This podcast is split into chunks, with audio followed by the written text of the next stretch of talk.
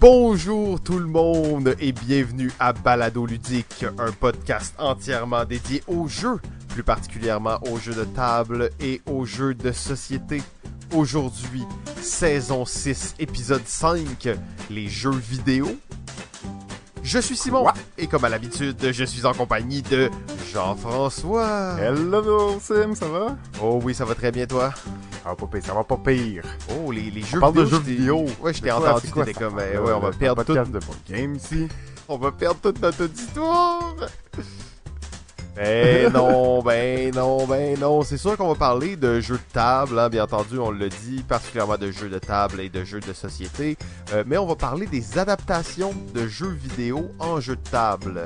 Euh, donc de plus en plus Mhm. populaire, on va découvrir justement qu'il y en a pour tous les goûts. Ça fait longtemps que ça existe, mais là, depuis les dernières années, il y en a de plus en plus. Il y a un engouement renouvelé, c'est certain. Alors, euh, bien que je n'ai vraiment pas essayé beaucoup de jeux, finalement, je me rends compte euh, ada- d'adaptation, mais je me, mais il y en a beaucoup qui, m'intéressent, puis je vois qu'il y en a de plus en plus. là. Mais c'est tous des mauvais jeux, non? Les, les jeux adaptés de jeux vidéo? Quel préjugé. Ok, euh, bon ben, on va se, se lancer euh, tout d'abord dans un petit peu d'actualité, hein, bien entendu, JF, on, on a vu ça, l'actualité. Euh, Peut-être que toi, tu voudrais nous partager quelque chose? Ben écoute, euh, sans vous parler de jeux cette semaine, je vais vous parler de, de un podcast que je suis allé euh, écouter, euh, que je suis allé Oh! voir l'enregistrement, euh, qui s'appelle Les Amazones et c'est euh, un podcast euh, ben, féministe et entièrement féminin, donc sur la culture geek au féminin. Euh, c'est un podcast euh, qui euh, est diffusé toutes les semaines, les mercredis, et qui ont un paquet de sujets. Là, ils vont traiter de plusieurs sujets geeks différents. Cette semaine, c'était le sujet du jeu de société. Euh, donc c'est super intéressant de de- d'entendre euh, un point de vue féminin euh, de, euh, de ce côté-là, de voir que les gamers s'identifient, que, que, des- que les femmes peuvent s'identifier comme gamers, puis l'assument de plus en plus. Je pense qu'il qu'il y a tout un questionnement qui est fait, c'est quoi une une, euh, une femme gamer, puis comment ça ça, ça se différencie des, des autres gamers ou euh, tu sais il y a plein de sujets comme ça comme euh, euh, très- qui a été traité et super intéressant. On a, vu, on a entendu parler. euh, euh, ben, en fait, il y avait Nina, euh, la baronne, euh, le floc pour nous parler de la Oh, Nina. Michel, la baronne! exact, entre autres. Donc, euh, euh, on avait plusieurs intervenantes ici qui sont venus ben, justement partager leur expérience puis parler de jeux de société. Donc, euh, c'était super le fun. Je voulais euh, faire une petite mention euh, aux Amazones. Cool, fait que ça, ça va sortir, j'imagine, prochainement, là, dans les prochaines semaines, cet épisode-là. Cet épisode-là Euh, est déjà sorti, en fait. Euh, Ah, il est déjà sorti! il est déjà sorti. Wow, ok. Bon, ben c'est magnifique. Euh, donc, ben, je vais aller écouter ça parce que c'est un sujet bon. On est un peu mal placé. Il n'y a pas vraiment de filles dans l'équipe. Euh, on avait fait euh, des demandes hein, sur Facebook. Ça a été ça a été demandé. On sait qu'il n'y a pas beaucoup de gens qui nous suivent sur Facebook. On cherche quand même à, grandir l'équipe. On sait et on, cherche d'ailleurs des, filles chroniqueuses qui sont prêtes à embarquer dans l'aventure. Bon, malheureusement, comme j'ai dit à toutes les gens qui nous ont écrit, non, il n'y a pas de salaire de prévu ça. Euh, désolé les amis. Désolé. La seule personne ici qui est payée, c'est Robert Bobby. Euh, Ah ouais, puis une chance, hein, il fait, il fait la job. Ouais, il fait la job, effectivement. Euh, donc, t'es allé dans un, dans un événement mondain, et moi aussi, je suis allé dans un événement mondain de mon côté. Euh, C'était, en fait, la remise des Lys, euh, ce Mm. prix euh, québécois très prestigieux, en fait. Euh, C'était, ça se passait à l'Adversaire, un endroit qu'on a déjà visité à quelques reprises, qui est vraiment un pub de quartier très, très euh, bien, euh, bien accueillant, en fait. Et c'était la remise des Lys. Euh, donc on sait trois Mhm. catégories principales jeux pour enfants, jeux grand public et euh, jeux passionnés qui disent donc la catégorie un peu plus expert. Euh, super bel événement encore une fois des des sommités étaient là pour présenter les prix dont PPP7 qui qui a fait plusieurs speeches devant public. C'était assez euh, assez impressionnant à voir Euh, et euh, en fait la catégorie enfant souvent c'est un peu là, la catégorie dont euh, excusez euh, le terme, mais on s'en calisse un peu euh, la plupart du temps. Ça reste que le monde du jeu pour enfants est très riche et très vaste et cette fois-ci on s'en fout un peu moins. Euh, probablement il y avait un des jeux en compétition qui est Concept Kids euh, Animaux donc ça c'est vraiment très cool. Et euh, le jeu qui a gagné en fait c'est Zombie Kid Evolution. Donc jeu euh, bien entendu du Scorpion masqué, un genre Hmm. de legacy euh, pour les enfants coop. Euh, donc un jeu là qui est quand tu l'expliques à quelqu'un, tu te dis non c'est impossible, que ce soit un jeu pour les enfants. Et au final, euh, ça a l'air de fonctionner très bien. J'ai pas, j'ai pas eu la chance de jouer, mais le jeu, il a de l'air vraiment très cool. J'ai envie de jouer, puis je suis même pas un Mm. enfant. Donc, euh, bravo là euh, aux listes. Ouais, c'est un des rares jeux pour enfants, tu te dis, ah, celui-là, j'ai vraiment envie d'y jouer. tu sais. Exact, ça, exact, euh, c'est Ils ont ça. l'air intéressants, en effet, mais c'est moins attirant pour nous. Mais lui, je suis comme, oui, oui, lui, je... il est sur ma liste. Absolument. Donc félicitations là, à l'équipe du, euh, du Scorpion et à Christian le poète. D'ailleurs, qui, euh, qui euh, dans son discours de remerciement a dit que maintenant il passait à l'histoire. Euh, grâce à ce liste-là, je crois que c'est son cinquième liste qui gagne. Euh, donc il a Oh. dit euh, vraiment que maintenant il était comme dans les annales du jeu québécois à jamais. Euh, donc félicitations. hein. Il faut toujours être confiant en ses moyens. ouais, absolument. Ensuite, il y avait la catégorie euh, grand public. En fait, euh, les nominés étaient Just One. On sait un petit jeu français qui a fait euh, vraiment beaucoup de, de vagues. On avait Shadow Amsterdam, le genre de Dixit de vitesse. On avait euh, Chronicle of Crimes, Draftosaurus et euh, Luxor. Luxor qui est le seul que je, je connaissais pas du lot en fait. Là. Qui avait été nominé pour le Spiel, si je me Ah, trompe ok. pas. Et euh, en fait, le gagnant, euh, moi j'ai été très étonné là, de voir que le gagnant c'était Chronicle of Crimes. Ah ouais? Euh, oui, oui. euh, pas que je pense pas que c'est pas bon en fait, mais déjà je trouvais que dans la catégorie comme grand public c'était un peu limite. Mm. Mais euh, il semblerait que le grand public est rendu là, puis euh, qu'on n'est pas dans les, les petits jeux de party euh, cette année, donc je trouvais ça vraiment très cool de voir ça. Euh, donc bravo à Chronicle Oui. of Crimes là, pour pour ce liste là. Ben, je pense que hein, le coup de cœur innovation aussi, euh, l'intégration de l'application vraiment bien fait, puis ça reste que au bout de la ligne, les règles, la complexité du jeu est relativement simple. Après, c'est c'est un jeu d'énigmes, fait que c'est pas toujours simple les jeux d'énigmes, puis en effet, on peut le le mettre plus pour gamer en général, mais ça reste, euh, je pense, très accessible malgré tout. là. Ouais, ben en tout cas j'ai bien hâte. En plus, je, je vais euh, très bientôt obtenir ce jeu, donc euh, j'ai bien hâte là, de, de me claquer la campagne en entier. Yes. Et finalement, euh, on avait donc la catégorie euh, passionné, expert, donc les jeux un peu plus costauds. Euh, Là-dedans, on retrouvait euh, Théo euh, qui est bon le, fils spirituel de Tolkien. On retrouvait Les Charlatans de Belcacel, qui est un jeu qu'on a entendu parler maintes et maintes fois. Euh, on avait Wingspan, qui est bon le, jeu qu'on a encore plus entendu parler que Les Charlatans. Il y avait ensuite Détective. Intéressant de voir qu'il y avait Détective, l'autre jeu qui cette année, selon moi, a vraiment utilisé la technologie là, comme d'un autre niveau. Mm. Euh, donc ça c'est cool de voir qu'il y avait un des deux dans chaque catégorie.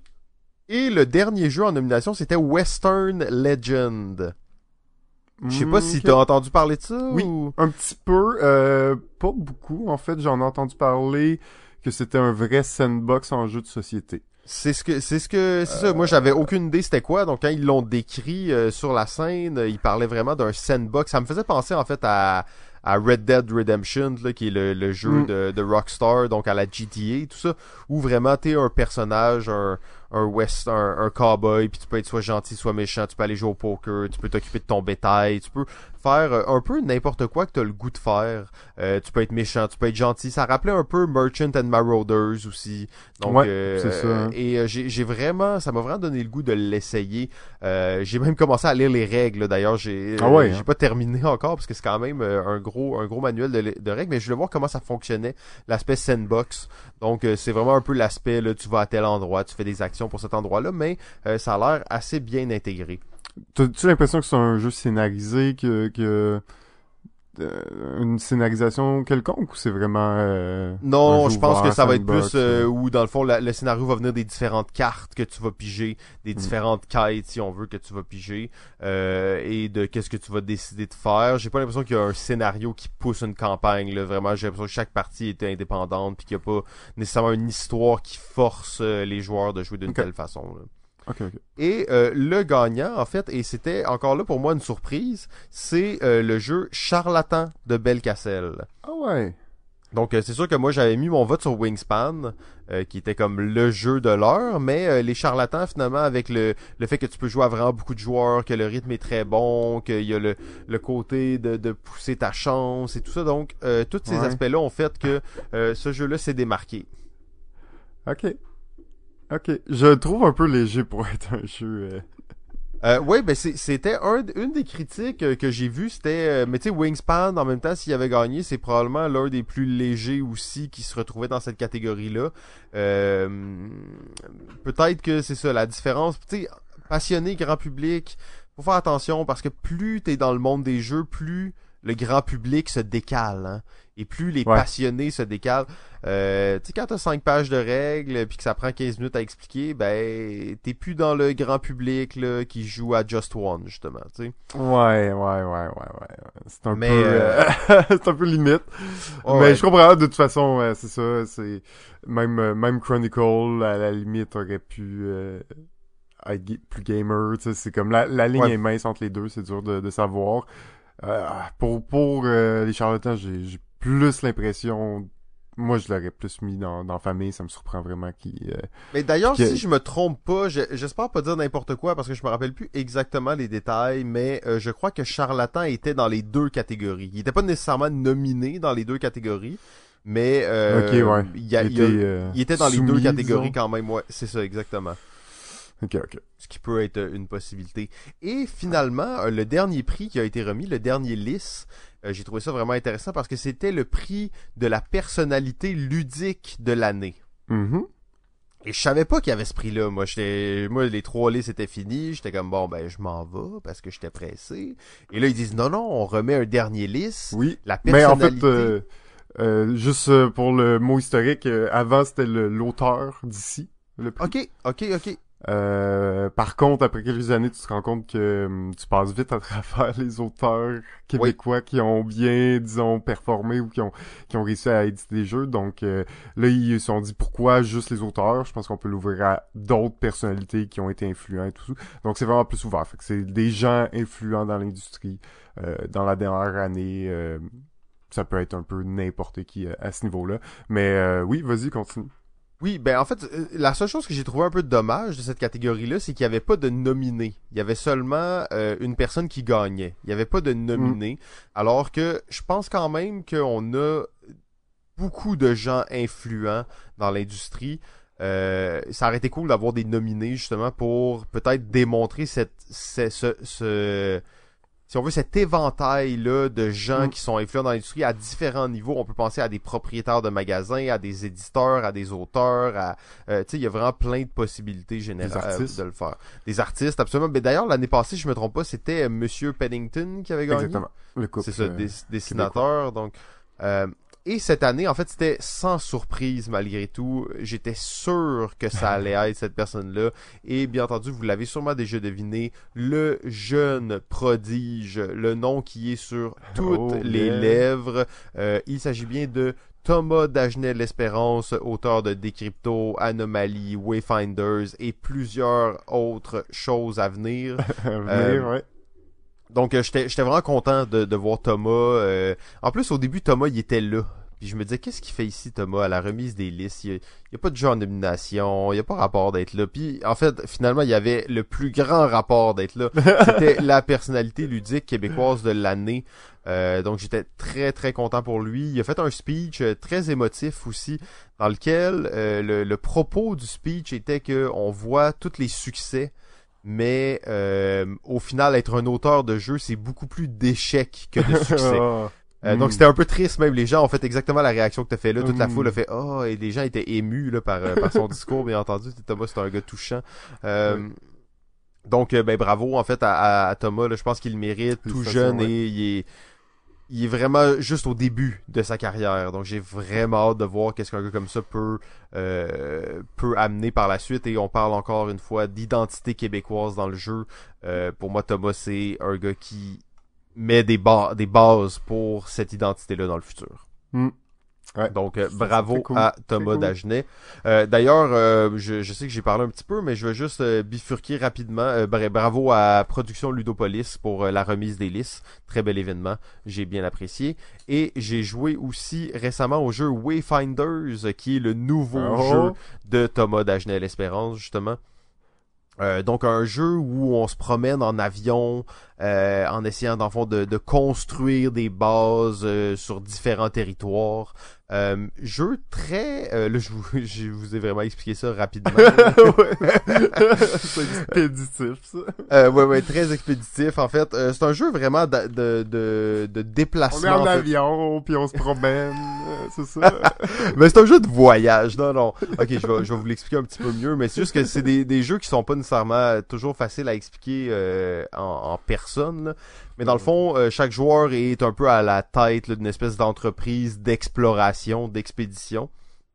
Et euh, on va se déplacer sur le plateau qui est formé de petites tuiles avec un, un avion pour aller, si on veut, construire des, euh, des hangars, des pistes d'atterrissage, des hangars en fait sur différentes tuiles.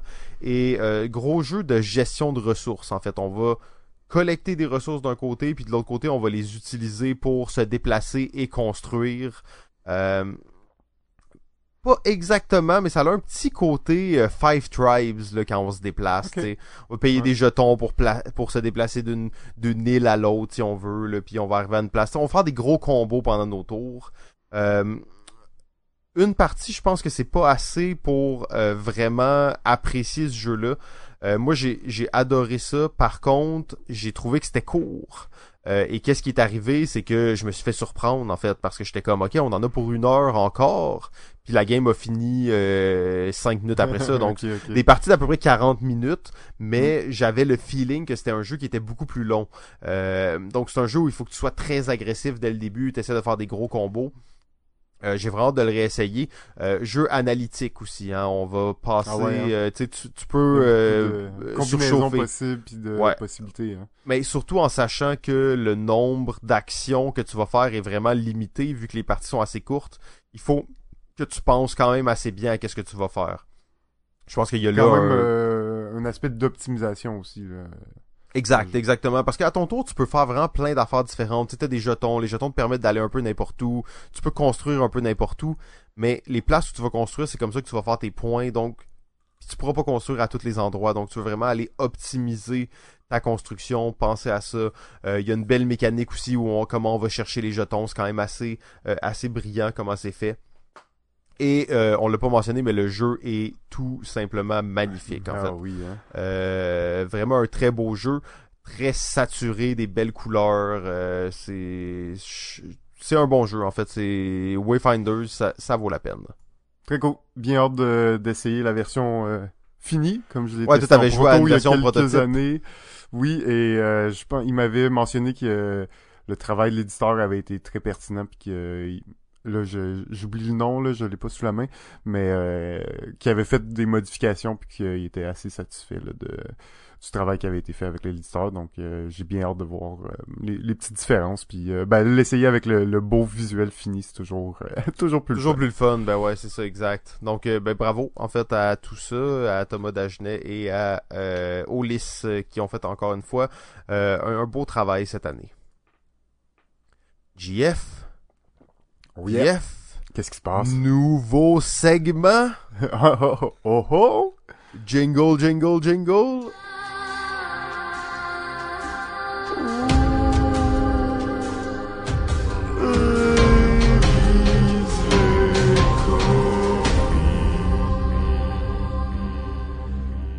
Les gens nous envoient des jeux pour qu'on les review.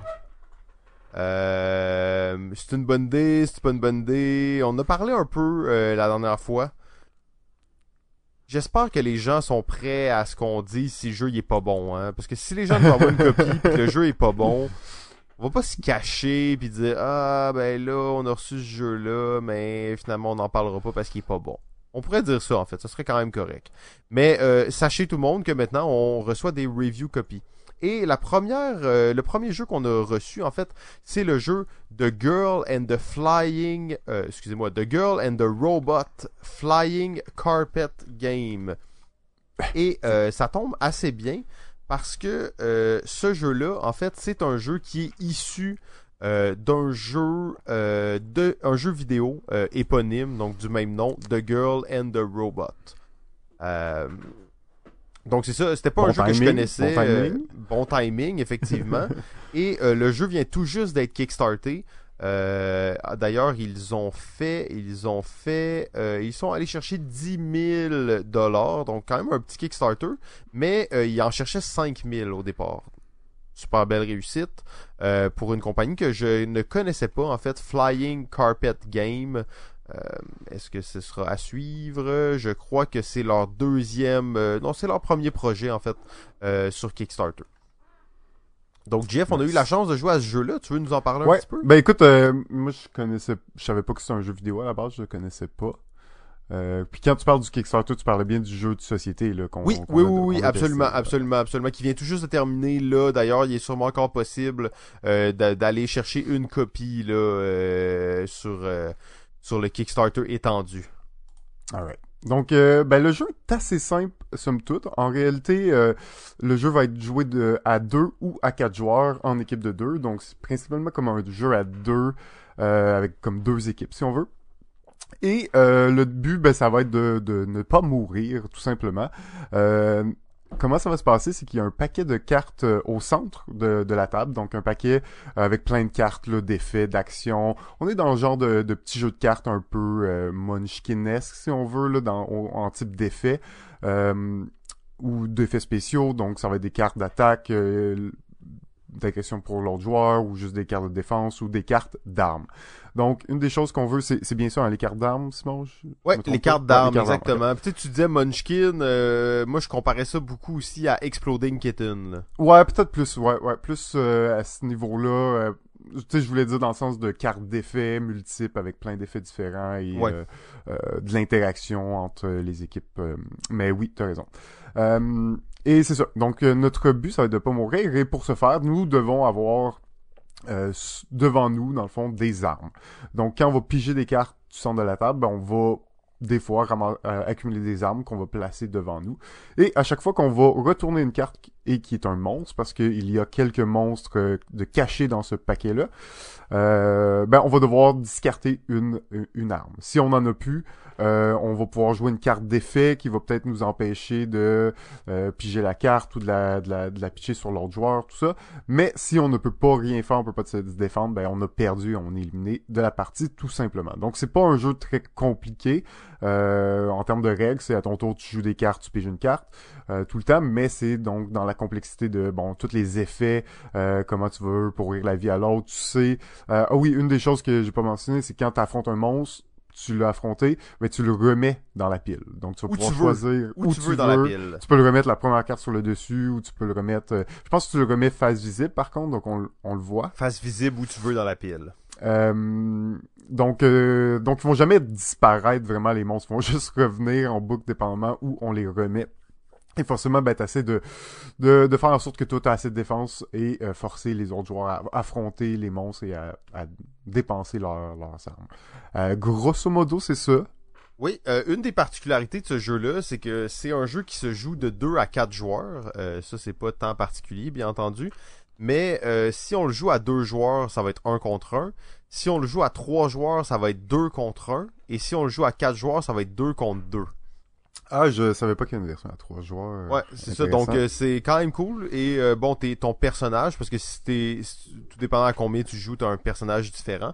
Et ces personnages-là ont des pouvoirs aussi que tu vas pouvoir utiliser au fil de la partie. Les pouvoirs changent en fonction du nombre de joueurs qu'on va jouer. Euh, donc le fait de, de le jouer à, à 4 en équipe euh, pour un petit jeu comme ça, c'est quand même le fun parce que ça reste un jeu qui est assez léger, euh, Mm.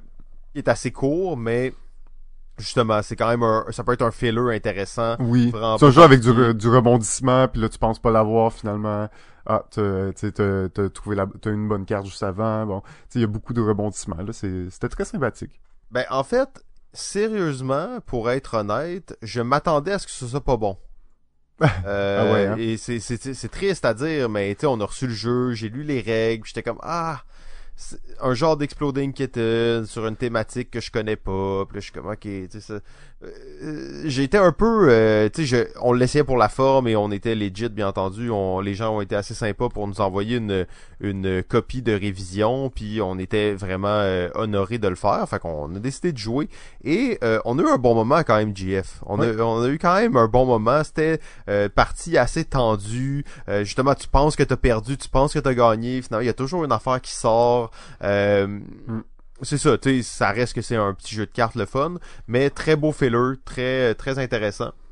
Et euh, Oui. je pense que le prix d'ailleurs d'entrée est assez euh, assez bon là, c'est un jeu à 20 25 dollars. Fait que c'est c'est pas très cher dans les standards d'aujourd'hui. Je pense que aussi si vous êtes un fan de la franchise de Girl and the Robot, ben vous allez trouver le jeu encore plus intéressant parce que justement les items, euh, les personnages, ils ont tout c'est tout tiré du vrai jeu. Euh, donc ça je pense que c'est un, plus aussi pour les fans de, de cette franchise là. Je pense par contre c'est peut-être un jeu meilleur à 4 joueurs. Euh, on dirait qu'il a été pensé et designé pour 4 joueurs justement. Ouais, Euh, ouais. Une des particularités d'ailleurs dans ce jeu-là, euh, contrairement à ce qu'on peut imaginer des jeux à quatre joueurs en équipe, c'est que les joueurs d'une même équipe jouent un à la suite de l'autre. Oui, Et c'est pas en c'est tellement alternance. rare. C'est tellement rare, mais dans ce jeu-là, ça fonctionne parce que Ouais. ça permet justement d'avoir une stratégie à plus long terme en replaçant le monstre où on veut dans le paquet, puis en jouant des cartes avec certains effets. Euh, donc c'est c'est quand même une, une particularité là, du jeu, mais ça marche bien. Euh, donc ça c'est c'est cool. Euh, je vous encourage fortement à aller jeter un petit coup d'œil vers ça. The Girl and the Robot Flying Carpet Games. Euh, bon, Jeff, c'était notre Oh, premier oui. review. Euh, je sens, je sens qu'on était un peu nerveux. Là.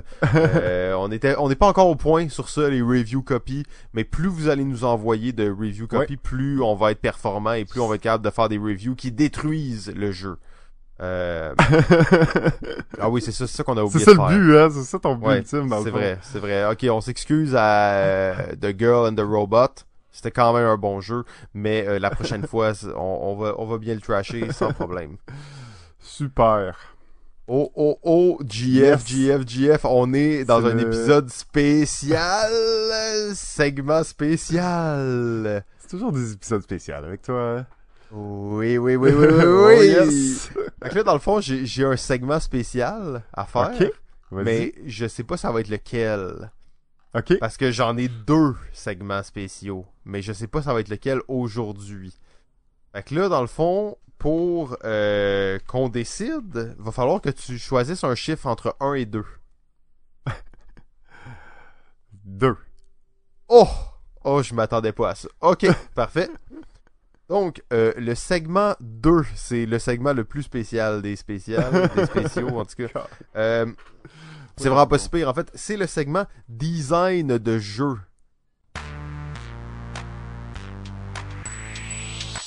Ici, c'est le nid à idées. On lance des idées comme des petits oiseaux. Bienvenue dans le nid à idées. Bienvenue dans le remue-ménage. Euh, j'ai recommencé à m'intéresser au design de jeu de plus en plus sérieusement. D'ailleurs, j'ai entendu une phrase tellement intéressante dans un podcast qui avait pas, euh, qui avait rapport avec les jeux, mais qui était vraiment intéressant et c'était pour améliorer sa productivité. Jeff, tu rêves d'être plus productif? Oh oui. Tout le monde rêve d'être plus productif, bien entendu. Euh, et il y avait une phrase dans ce, dans ce podcast-là. En fait, le gars, c'était sur ça, son, son exposé, sur comment être plus productif. Et la phrase, c'était pour savoir si je suis productif, pour justement m'auto-analyser et tout ça, je me pose la question souvent, je suis assis où? Et qu'est-ce que j'ai dans les mains? Ok. Euh, et en fait, j'ai commencé à appliquer cette technique-là et sérieusement, j'ai mon pénis beaucoup moins souvent dans les mains qu'avant. c'est pas surprenant, mais euh, tant que ça. Mais en fait, c'est que t'es euh, quand tu te poses cette question-là, tu te rends compte souvent t'es assis sur ton divan avec ton téléphone dans les mains. Euh, ce qui Hmm. est en règle générale des moments assez peu productifs. Euh, donc maintenant, quand j'ai commencé à me poser cette question-là, ça m'a remis dans le, bain, si on veut, de travailler sur des protos, de- d'ex- d'explorer des idées, de, euh, de mettre en place des concepts. Et le nouveau segment, en fait, c'est exactement ça. On met en place des concepts et on brainstorm pendant 5-6 minutes sur un concept de jeu. Donc, je t'utilise, en fait, comme un, un, ami de brainstorm et je te shoot un concept, puis là, on, on part, puis on explore qu'est-ce que ça pourrait être le jeu sur ce sujet-là. Et là, c'est vraiment cool parce que mon sujet, le jeu que, j'ai en tête aujourd'hui, c'est un jeu qui existe au niveau des jeux vidéo, mais qui n'existe pas vraiment exactement comme tel en jeu de table. Et c'est, euh, on pourrait dire, le, le jeu de simulateur de 911 simulateur de premier répondant. Donc, on va gérer les, les, appels du 911, on va dispatcher des camions de pompiers, des policiers, des ambulances euh, et tout le kit là, pour régler des problèmes dans la ville. Ah, c'est un jeu en temps réel, ça?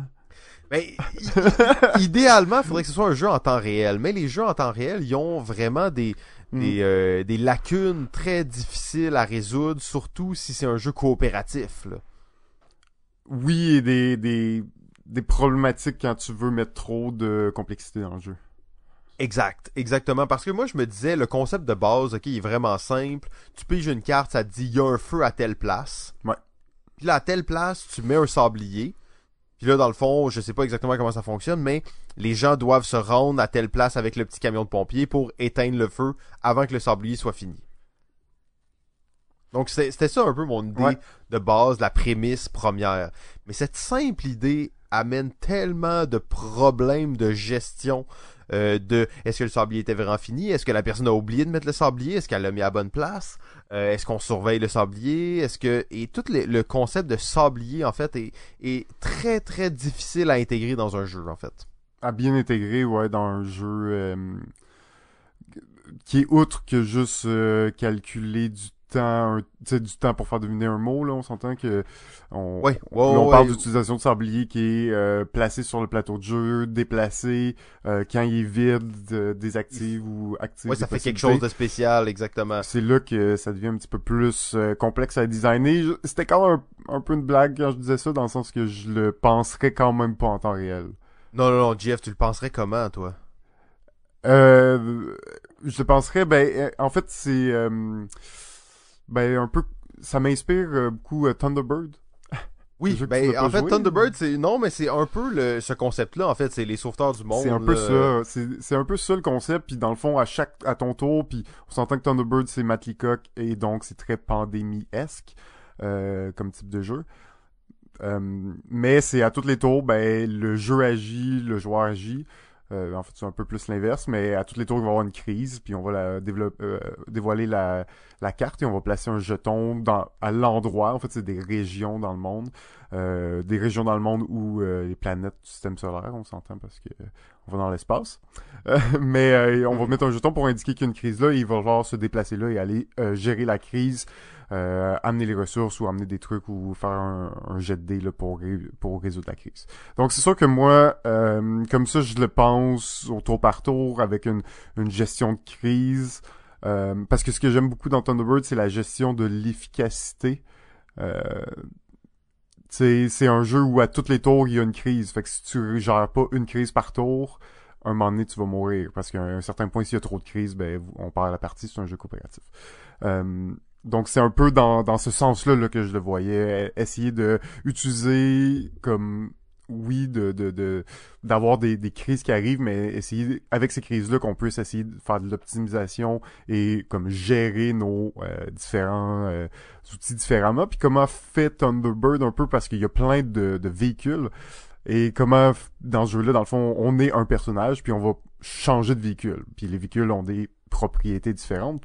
Ce qui va nous indiquer combien de déplacements on peut faire ou si on est plus efficace dans l'eau ou dans les airs, euh, whatever. Donc, je trouve qu'il y a beaucoup de similitudes. Là. Moi, j'aurais tendance à, aller dans cette direction-là. Ouais, mais là, tu, tu, me, tu, me, dis ça, tu sais, puis je, je, je, suis excité, mais en même temps, je suis réticent.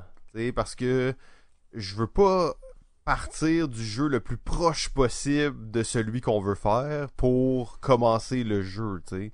Euh... Je, je, dis pas non plus de faire ça, là. je dis juste de, de, de s'inspirer de du feel que donne ce jeu-là. Mais j'aime beaucoup l'idée que t'as as tes véhicules qui sont différents, même qu'à un certain point, j'imaginais que tu pourrais évoluer tes véhicules. même que tes véhicules, ça pourrait être des genres de robots. Euh, tu sais, des mecs, des mechas, là, des, des, des, euh, des robots que t'ajoutes des parties, genre, puis il y en a qui peuvent voler à un certain point, puis il y en a qui peuvent, euh, tu sais, shooter de l'eau, puis il y en a qui ont, qui ont une grosse euh, plateforme pour transporter du monde. Euh, mais en fait, d'ailleurs, dans, dans Thunderbird, j'ai, parce que une des, des questions que je me pose par rapport à ce projet-là, c'est à quel point tu peux avoir une variété de, de catastrophes, si on veut, et à quel point ce que tu dois faire pour la régler, c'est différent. Ou c'est juste, bon, t'as le bon véhicule pour régler cette catastrophe-là, tu l'amènes à la bonne place, tu roules les dés, tu réussis ou tu réussis pas. Mm. Euh, pas que ça m'excite pas, mais tu sais, il me semble qu'il il, y a un petit quelque chose là, qui, qui est manquant. Là. Euh, oui, ben t'as raison, là, dans le fond, c'est assez similaire à toutes les cartes. Après, euh, chaque crise te demande... en fait, plus... Ils vont te demander des, certaines choses à amener, mais si tu les amènes pas, tu peux quand même essayer de la résoudre. C'est juste que tes chances Sont moins grandes. sont beaucoup Mm. moins grandes. Alors que ben, plus t'amènes d'équipements nécessaires, ben, plus tes chances sont grandes de, de réussir. Donc c'est sûr que bon, la façon de résoudre c'est simple. Tu roules des dés puis si t'as le chiffre euh, ou plus, tu l'as. Euh, donc c'est pas la, la chose la plus excitante en effet. Je, je suis d'accord. Puis c'est assez très similaire les templates. En fait, je te dirais, il y en a un que c'est un. Il y a deux types en fait. C'est tu roules les dés ou euh, il y en a un, un autre type de carte qui te demande ben, d'amener trois véhicules précis à cet endroit-là.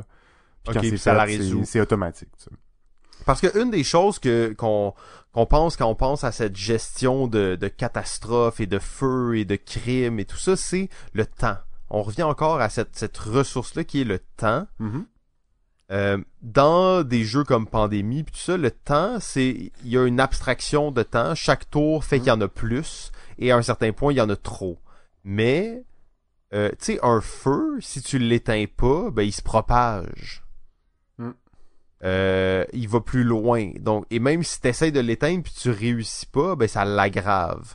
Et ça, je trouve que cet aspect de, temporalité est tellement important. Oui, tu veux l'optimisation, tu veux ces choses-là, mais tu veux cet aspect de, temporalité justement pour, euh, si on veut, euh, créer une tension supplémentaire là, sur les joueurs. Ils doivent aller éteindre ce feu, mais il y a un feu qui vient d'arriver juste un peu plus proche. Est-ce qu'ils doivent commencer par celui qui est plus proche ou celui qui va se propager plus vite? Mm. Euh, en même temps, tu sais, pandémie, puis tout ça, ça reste qu'ils font tellement bien avec les, les, les, les j'en rappelle même plus c'est quoi le terme, là, mais les, les propagations, les, les épidémies. Euh, Ouais. Mais tu sais, j'aimerais mieux que, que le jeu qu'on va faire soit pas un rip-off de pandémie, tu sais. ouais, ouais, je suis d'accord. Euh, oui, en effet. Ben, là, j'ai pas la réponse là. Je sais pas trop comment on pourrait gérer. Non, on mais, euh, brainstorm, là, on brainstorm, là. Moi, je pense aussi à Red November. Je sais pas si tu te rappelles de ce jeu-là. euh, le jeu de sous-marin. Le jeu de sous-marin, exactement, le- et tu vas me dire que la particularité, c'est le temps. Exactement. Tu, tu connais bien mon discours. On a eu souvent eu cette discussion-là vraiment souvent. Euh, mais tu sais, il y a, il y a justement une ligne du temps Oui. dans ce jeu-là qui fait que on progresse dans le temps, on se déplace dans le temps, mais toujours Mm. en avançant, bien entendu. Mais c'est pas nécessairement tout le monde qui se déplace à la même vitesse, parce que des fois on, a- on fait une action qui prend moins de temps, l'autre fait une action qui fait, prend plus de temps. Mais si on arrive à positionner les différentes catastrophes sur une ligne du temps, ben là on peut créer un sentiment de tension. Ok, on sait là, que ça va faire dans pas longtemps, ça, ça va faire trop longtemps que ça existe, donc le feu va se propager, ça va être plus grave ou euh, la victime de l'accident d'auto va être morte parce qu'on sera pas arrivé à temps. Et là, ça, ça crée des situations qui sont Mm. dramatiques. Là. Ouais, il y, a une- il y a une piste là, tu sais, euh, t'imagines que l'événement vient avec un genre de marqueur, un petit jeton, avec, euh, tu sais, je sais pas, le, le numéro de la carte. Ben là, tu vas le mettre sur cette espèce de ligne du temps, puis on va le faire avancer à toutes les tours. Euh, possiblement que sur la, ligne du temps, c'est là que ça trigger des événements, tu sais. Euh, parce que je sais pas si à quel point pour toi c'est important si euh, tous les trucs d'ambulance soient vraiment, mettons, différents. Mettons, tous les trucs de feu, c'est grave que après trois tours, le feu se propage, peu importe de où ça vient, tu sais. Je sais pas si tu comprends ce que je veux dire. Ouais, ouais, ben je, je sais Dans pas le sens que exactement. c'est, c'est plus facile de dire, ok, après trois tours, à chaque feu, quand ça fait trois tours, il se propage une case, quand ça fait trois autres tours, il se propage une autre case. puis de le faire un peu comme template, tous les feux marchent comme ça. Après, il y, y aura des façons peut-être de moduler un peu, mais si on se dit, OK, il y a les feux, il y a les crimes, il y a euh, les, les personnes à soigner, ben ils ont tout un peu leur, leur système de, de fonctionner. Ça simplifie aussi la, la, la gestion de tout ça, là. C'est pour ça que j'aime ça, brainstormer avec toi, JF. T'es un gars rationnel quand on parle de ça. Toujours standardiser les affaires, faire que ça, ça soit plus simple à comprendre, soit moins compliqué. Euh, Bon. ben, c'est c'est facile de vouloir tout mettre puis de vouloir tout mettre dans, dans un jeu de société euh, qui est basé sur des idées de jeux vidéo, mais ce qui est encore plus dur, c'est d'en faire un bon. Puis pour en faire un bon, souvent, c'est ce travail-là qui est bien fait aussi, hein, de, de réduction, euh, de, de, de garder l'essentiel, puis le, le cœur de l'essence du jeu, puis le- le- l'esprit du jeu, si on veut, euh, tout en enlevant beaucoup de choses. Euh, bon exemple pour moi, c'est Civilisation. J'adore ce jeu malgré qu'il y a tellement moins de choses que dans le vrai, dans le jeu vidéo, tu sais. Parce que tu sais, moi je le jouerais, mettons, avec des autos téléguidés puis des walkie-talkies. Comme il me semble Ça, que ça, là, ça, là on a quelque chose, là, tu sais, on a quelque chose qui marche, là, a, euh, En tout cas, on va pas délirer dans cette voie-là, mais il y a beaucoup de vidéos sur YouTube de gens qui éteignent des petits feux avec des camions de pompiers téléguidés. euh, c'est c'est quand même cool à checker. Je dois dire que ça c'est donne le ton, euh, c'est ton nouveau type de vidéo, là, en ce moment, ok. Ouais, ouais, je regarde beaucoup de ce genre de Ouais, vidéos-là, pas là, des gens qui, tu sais, mettons, il y a un pont qui s'effondre, puis là, il faut qu'ils sortent des autos, de, de la boue, tu sais, des trucs de, de, de, de sauvetage, là, tu sais, parce que, c'est ça, il y a le côté d'urgence que j'ai, j'ai l'impression que le real-time permettrait tellement de traduire cette, cette frénésie, cette soirée dans la peau d'un opérateur du 911 qui doit, dispatcher les calls de la façon le plus optimale possible. Par contre, euh, je pense qu'on, je peux avoir ce genre de, de, d'émotion et de feeling même dans un jeu tour par tour. Euh, dans le sens qu'il y a, des jeux qui créent du stress puis qui créent de la tension, même si c'est pas un jeu en temps réel. Je veux je pense pas que c'est impossible. Euh, par contre, euh, là, tu, tu- en me disant ça, j'étais euh, j'étais comme ah oui, ben là dans ce dans ce cas-là, c'est un joueur qui est l'opérateur puis les autres, c'est Hmm. T'as un joueur qui est, qui est les chefs des pompiers, t'as un joueur qui est chef de la police, puis t'as un joueur qui est chef euh, des ambulances, puis l'opérateur il gueule des trucs non-stop, genre il y a un truc là, il y a un truc là, il faut envoyer la police là plus vite, puis comme communique genre, ben Oh. tu sais dans quand on parle de jeux, euh, souvent des jeux de communication, mais avec euh, Ouais. la communication limitée, tu sais peut-être Ouais, qu'on ouais, peut intégrer, euh, tu sais genre euh, tu Hmm. peux pas parler mais tu peux juste faire des signes, mais pas ça là, mais tu comprends là, peut-être Ouais. qu'il y a quelque chose avec euh, ça, mais là quand tu me le dis, j'étais comme ah ben oui, ben là c'est un opérateur qui capote sa vie puis qui gueule parce qu'il y a plein d'affaires à faire puis les autres essaient juste d'optimiser puis de de de de- de- d'accomplir les, les les missions qu'il y a à faire. là. Donc Ok, euh, presque un genre de Miss Poutine, là.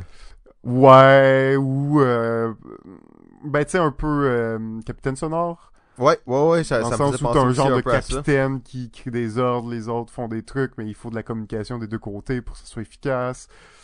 Euh, j'ai... Ouais, ouais, ouais. Ça, là, ça m'inspirait ça, là, ça. Ah, ben oui, mais d'ailleurs, il y a pas un nouveau jeu de pandémie qui va sortir euh, qui s'appelle Rapid Response. J'ai vu ça Oui. passer. Version en Euh, temps réel, en fait, euh, je, je l'ai pas, je l'ai pas beaucoup regardé encore. Euh, ça m'intrigue quand même, ça m'intrigue.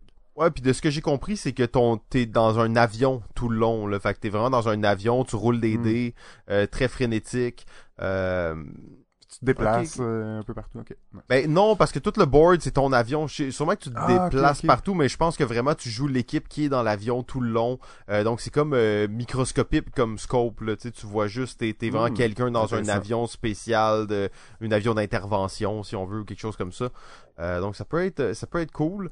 Euh, je crois, je crois beaucoup aux jeux real time. Là, tu le sais de toute façon. Je pense que je pense qu'il y a quelque chose à faire avec ça.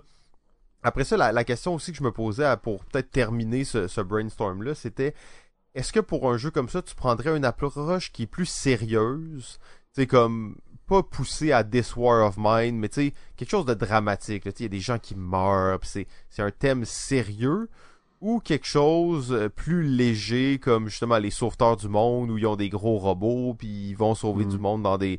euh, tu sais, c'est un peu cartoonesque, là, pratiquement. Là. Ben, c'est une bonne question parce que j'ai l'impression que je dirais euh, un peu les deux.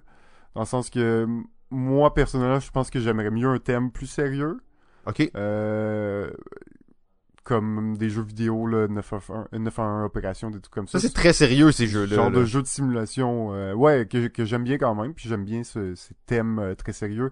Par contre, je pense quand même que le potentiel commercial est plus grand si on met une, si on aurait une thématique plus, euh, un peu plus euh, légère, loufoque, euh, moins proche du réel, un petit peu plus imaginaire si on veut. Je pense que ça serait plus facile parce que surtout, ben là après ça, ça dépend toujours du jeu puis c'est quel type de jeu, mais si on est dans le jeu temps réel. un peu de cha- beaucoup de chaos, on est je pense qu'on devrait se tenir vers une thématique plus légère et funny.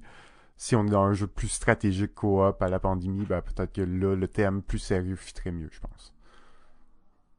Ok, ben euh, JF, euh, j'étais bien content de brainstormer avec toi. Ouais, c'était cool. vais, euh, je vais un- faire des suivis sur ce projet-là, en fait. Euh, ça fait longtemps là, que, que je médite sur cette idée, que j'essaie de trouver un angle d'attaque.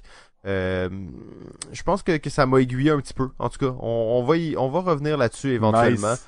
Euh, seul point que tu as mentionné, c'était euh, la viabilité commerciale du truc. Euh, Tu sais que moi, mes jeux, euh, je les fais euh, pas pour, euh, pas pour, j'ai, j'ai pas de, de visée commerciale là, quand je les fais.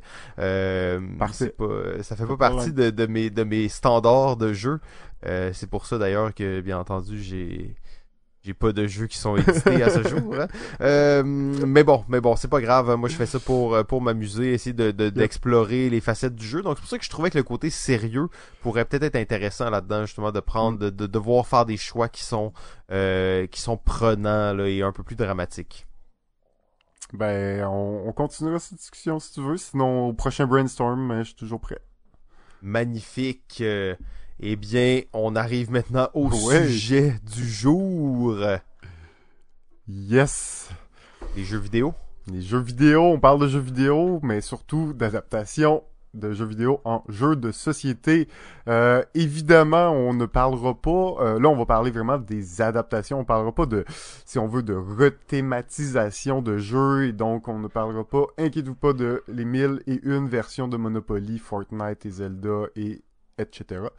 Euh, donc on est plus dans, on, on regarde des jeux, surtout là qu'il y a qu'il y a une démarche euh, d'adaptation réelle, donc du jeu, du contenu du jeu, de l'expérience du jeu vers un jeu de société, euh, et non de juste on prend une thématique d'un jeu vidéo puis on le met sur un jeu de société, peu importe c'est quoi, euh, juste créer des, des, des, espèces de jeux licences comme ça. Euh, donc c'est vraiment ça qu'on va observer. Écoute, euh, on, il y en a pas tant que ça, mais ça fait, comme tu disais, euh, dans l'introduction, il y en a beaucoup. Ça fait longtemps. Ça fait depuis que le jeu vidéo existe qu'on fait des jeux de société de jeux vidéo, en fait. Euh, donc, ça date de longtemps. Euh, tu mentionnais que tu semblais voir une, une, une accélération ou une augmentation du nombre de jeux euh, de- d'adaptation de, jeux vidéo à jeux de société. Euh, je sais pas si tu as quelques observations par rapport à ça. Ben moi, je le vois principalement avec euh, le, le phénomène Kickstarter, en fait. Où euh, j'ai l'impression que les, les jeux de figurines sur Kickstarter, c'est vraiment populaire. C'est quelque chose qui a la cote. Donc, en allant chercher des grosses franchises, des franchises de jeux, euh, on va en voir de plus en plus. Est-ce que c'est tous des bons jeux? Je pense pas. Je veux pas trop généraliser non plus. Mais euh, je, je vois précisément qu'avec ça, c'est une tendance qui s'en vient. Sinon, ben, je vois aussi des, euh, des compagnies comme... euh, en fait, un bon exemple de ça, c'est le jeu euh, Mech vs. Minion de Riot Games, donc ceux Hmm. qui font League of Legends. Euh, un- donc, une occasion pour des compagnies avec des, des brands, des marques qui sont bien établies, des personnages qui sont bien établis, de euh, d'aller chercher un nouveau public ou de diversifier l'offre qui euh, qui peuvent amener à ce public-là.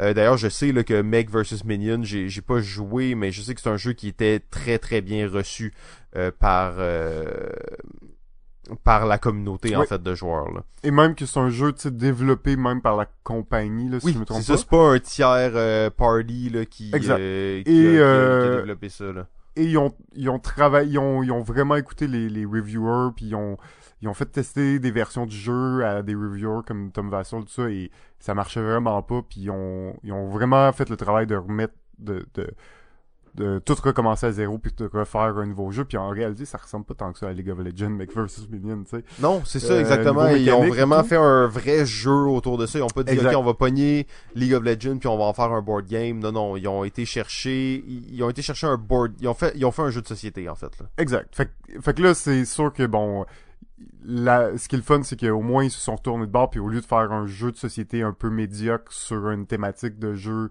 vidéo, ben ils, ont fait un jeu de société qui était bon, qui était moins proche de la thém- thématique d'origine du jeu vidéo, mais qui, qui fait en sorte que t'as quand même un jeu avec une belle thématique, un- une thématique qui plaît, puis t'as un bon jeu qui est différent du jeu d'origine.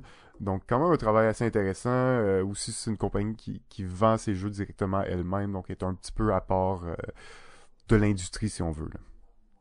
Oui, effectivement, c'est ça. Ça, c'est quand même un cas unique. Puis je trouve que, contrairement à ce que, je disais tantôt, pas que je méprise les jeux de figurines qui reprennent des jeux vidéo, euh, puis tout ça, ben un peu, mais bon. Euh, Meg vs Minion, ils ont fait vraiment un travail intéressant sur ce jeu-là. Donc je pense que ça, ça, se démarque, puis ça vaut la peine d'être mentionné. Ouais, les, les inserts, la, la qualité des figurines, le matériel était excellent. Euh, ben et forcément, euh, je, je parlais aussi de quelques jeux euh, de Paradox Interactive parce que cette compagnie euh, célèbre entre autres pour avoir euh, fait le jeu City Skyline, Cru- Crusader King entre autres. Ben ils commencent à s'intéresser grandement aux jeux de société et à soit créer eux-mêmes des versions de jeux de société de leur, de leur jeu ou de bon de, de, vendre les, les licences à des tierces parties qui vont développer les jeux.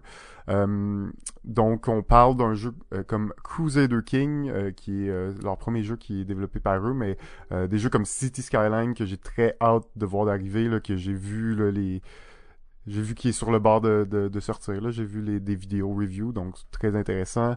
Euh, euh, Europa Universalis aussi qui a été annoncé. Donc on sent qu'il y a un intérêt de euh, grandissant dans, chez les compagnies du jeu vidéo à s'intéresser aux jeux de société et qui même commencent à euh, se mettre de la partie. Donc euh, je pense que c'est aussi un autre des, des trucs qui va faire en sorte qu'il va en avoir de plus en plus euh, dans les prochaines années.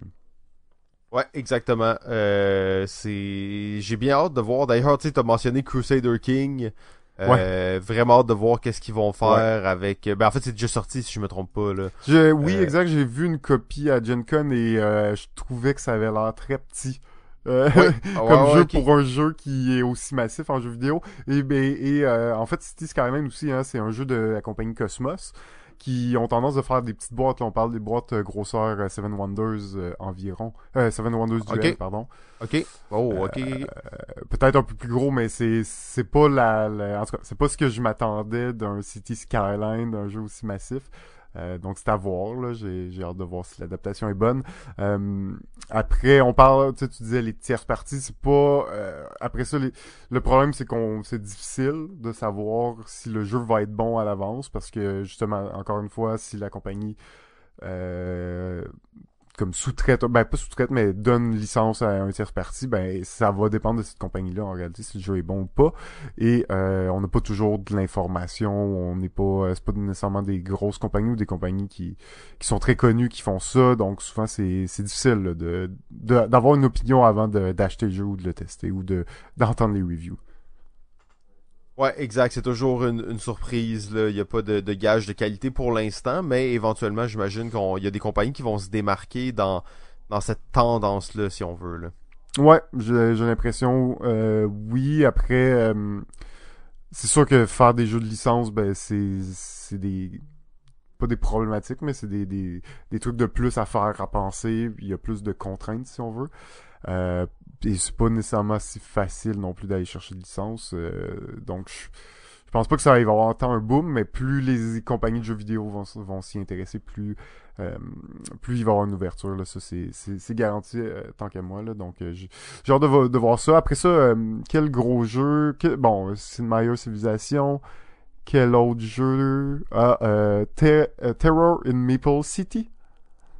Oui, qui est inspiré de quel jeu, ça? Terror in Meeple City? C'est pas un jeu. jeu vidéo? là? Rampage. Oh, d'ailleurs, ça s'appelait pas Rampage au début, ce jeu-là? Ça s'appelait Rampage au début de ce jeu-là, mais ça c'est un exemple de gens qui ont appelé leur jeu Rampage et qui n'ont pas été chercher de licence euh, de la compagnie. Après ça, je pense qu'il y avait rien de vraiment copié sur le jeu, quoique ben le concept du jeu, hein, on est des monstres, on se promène dans une ville, un peu en trois dimensions. euh, et notre but, ça va être d'éclater les bâtiments et d'éclater la ville. Donc, je pense que la, la proximité de la thématique était assez proche pour qu'il y ait euh, une problématique à ce niveau-là et qu'il change de nom pour Terror in Maple City. Mais euh, un exemple de jeu un peu plus de dextérité. C'est quand même rare hein, dans les euh, adaptations quand même. là. Oui, oui, oui. euh, alors que dans le fond, on s'entend qu'il y a beaucoup de jeux vidéo que c'est des jeux de dextérité, en fait, mais on Exact. évacue quand même ce côté-là.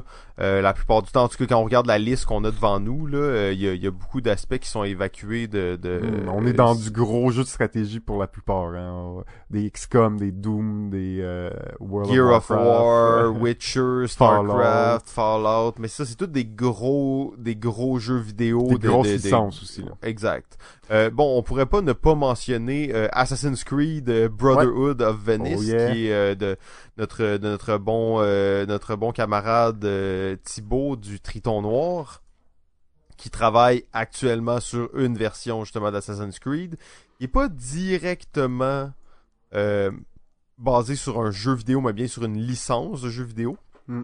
Mais quand même, euh, ça a l'air d'être très près là, de l'expérience d'Assassin's Creed où on va se déplacer dans la ville, des fois on va devoir se battre, des fois on va devoir être plus discret, faire des missions. euh, en fait, euh, ça a l'air vraiment cool.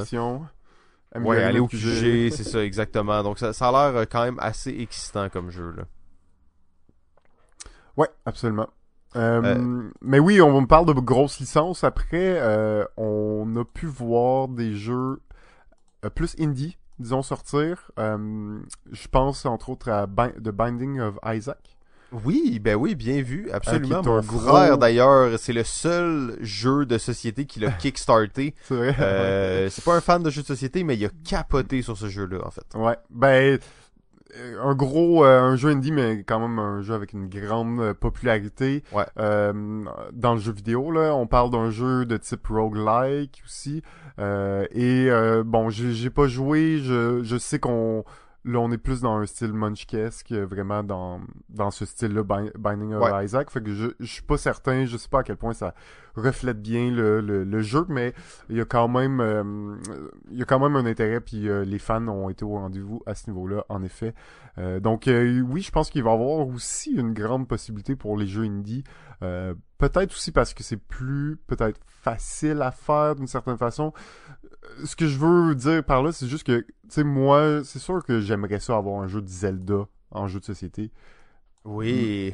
mais c'est dur je sais je suis pas capable de m'imaginer comment résumer l'expérience correctement dans un jeu de société tu sais Mais Monopoly Zelda, ça comptait pas, ça? ça ça compte pas non on parle pas de Monopoly. D'ailleurs, euh, mini parenthèse, on va faire un épisode très prochainement sur euh, toutes les Monopolies. non quoi? Ah, ok, ok, non, excuse. Désolé. tu veux parler de toutes les monopolies sur toutes les villes de France qui ont été faites? Ah oui, exact. Euh, j'en ai, j'en ai trouvé des bons l'autre fois, c'est pour ça que j'ai gardé non, ça pour non. un autre épisode. J'ai regardé là, euh, il y a au c'est sur un site français ça ça a repéré au moins 300 versions différentes. Ah, je suis sûr qu'il y en a je suis sûr 10 qu'il y en a fois plus. plus. Ah, 10 ouais. fois plus. Ça c'est juste en français à mon avis. en fait. Ah ouais, ok. Juste sur les villes de France, dans le fond. Ça, c'est juste sur les villes de France. Euh, ben sinon, j'irais avec, justement, tu parlais de jeu indie, j'irais avec un jeu qui s'appelle euh, Jetpack Joyride. Mm, Euh, qui est un tout petit jeu, là. Moi, c'est un jeu que j'ai joué énormément sur, euh, sur ma, ma PS Vita dans le temps. Euh, un petit jeu de, de side-scroller, là, de, où on est en jetpack puis on essaie de ramasser des sous. Et j'ai trouvé quand même que l'adaptation était assez intéressante en termes de, de jeu de table parce que c'est un jeu en temps réel dans lequel on va avec des pièces tétraminales essayer de faire le chemin sur euh, des dans le fond le plus rapidement possible on va placer les pièces. Puis ça ça va représenter en fait notre tracé euh, dans le le- l'environnement sur la plateforme si on veut et donc on va essayer d'éviter euh, les, euh, les explosions puis tout ça tout en ramassant le plus de, de sous possible donc j'ai trouvé que c'était quand même euh, futé bon que c'est un petit jeu un peu Bon, on Pas- est dans un jeu de temps réel, un peu de party là, mais Ouais, c'est est ça, exact. hein. Mais euh, je trouvais que l'idée était bonne. Ils ont vraiment comme dit, ok, comment est-ce qu'on peut prendre ça puis le transposer? Euh, J'ai trouvé que c'était quand même assez euh, assez intelligent. Là. Très bon point. Euh, sinon, ben, il y en aurait beaucoup à nommer. Je vais peut-être y aller avec un que j'ai beaucoup aimé, malgré le... C'est un jeu massif et c'est StarCraft The Board Game. Ouh, Euh, méga jeu. C'est quand même vieux, ça, en plus, hein? Quand même vieux, ça date quand même, mais c'était... C'est en- c'est encore un bon jeu. Euh, c'est sûr que c'est lourd, beaucoup de mécanique, puis c'est... c'est assez heavy comme jeu, mais euh, pour ceux qui sont fans de la franchise, euh, c'est les, les figurines sont au rendez-vous, le, le jeu est beau. C'est vraiment un jeu de confrontation, là, ce qui est pas du tout mon type de jeu euh, normalement, mais euh, trouve plaisir à, euh, à construire ta base, à upgrader ta base et à, à générer là, des créatures que tu as tant générées dans le jeu vidéo. Il y a vraiment un plaisir euh, très grand à ça. Après, il faut s'attendre à une expérience de jeu d'au moins 4 heures. Euh, sans compter la lecture et la compréhension des règles, bien évidemment. Euh, mais euh, très cool, très cool. C'est un, c'est un des, des, des seuls de, Blizzard que je... Ben, en fait, c'est le seul de Blizzard que j'ai pu essayer. euh, parce que je sais que des jeux comme World of Warcraft ou juste Warcraft sont sortis aussi.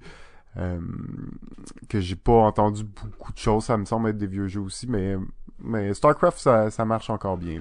On, s'entend que c'est basé sur euh, plus le premier StarCraft. Euh, là, c'est ça. Là, tu dis, il y en a énormément. On pourrait continuer à en nommer, à en nommer, à en nommer. Mais je, plus on en parle, plus je me questionne sur l'importance d'avoir joué aux jeux vidéo pour apprécier ces Mm. jeux-là. C'est sûr qu'il y, y a quelques exceptions, là, des jeux qui ressortent vraiment du lot, qui sont fondamentalement des bons jeux. Mais à quel point est-ce que le fait d'avoir joué aux jeux vidéo est important pour apprécier ces jeux-là?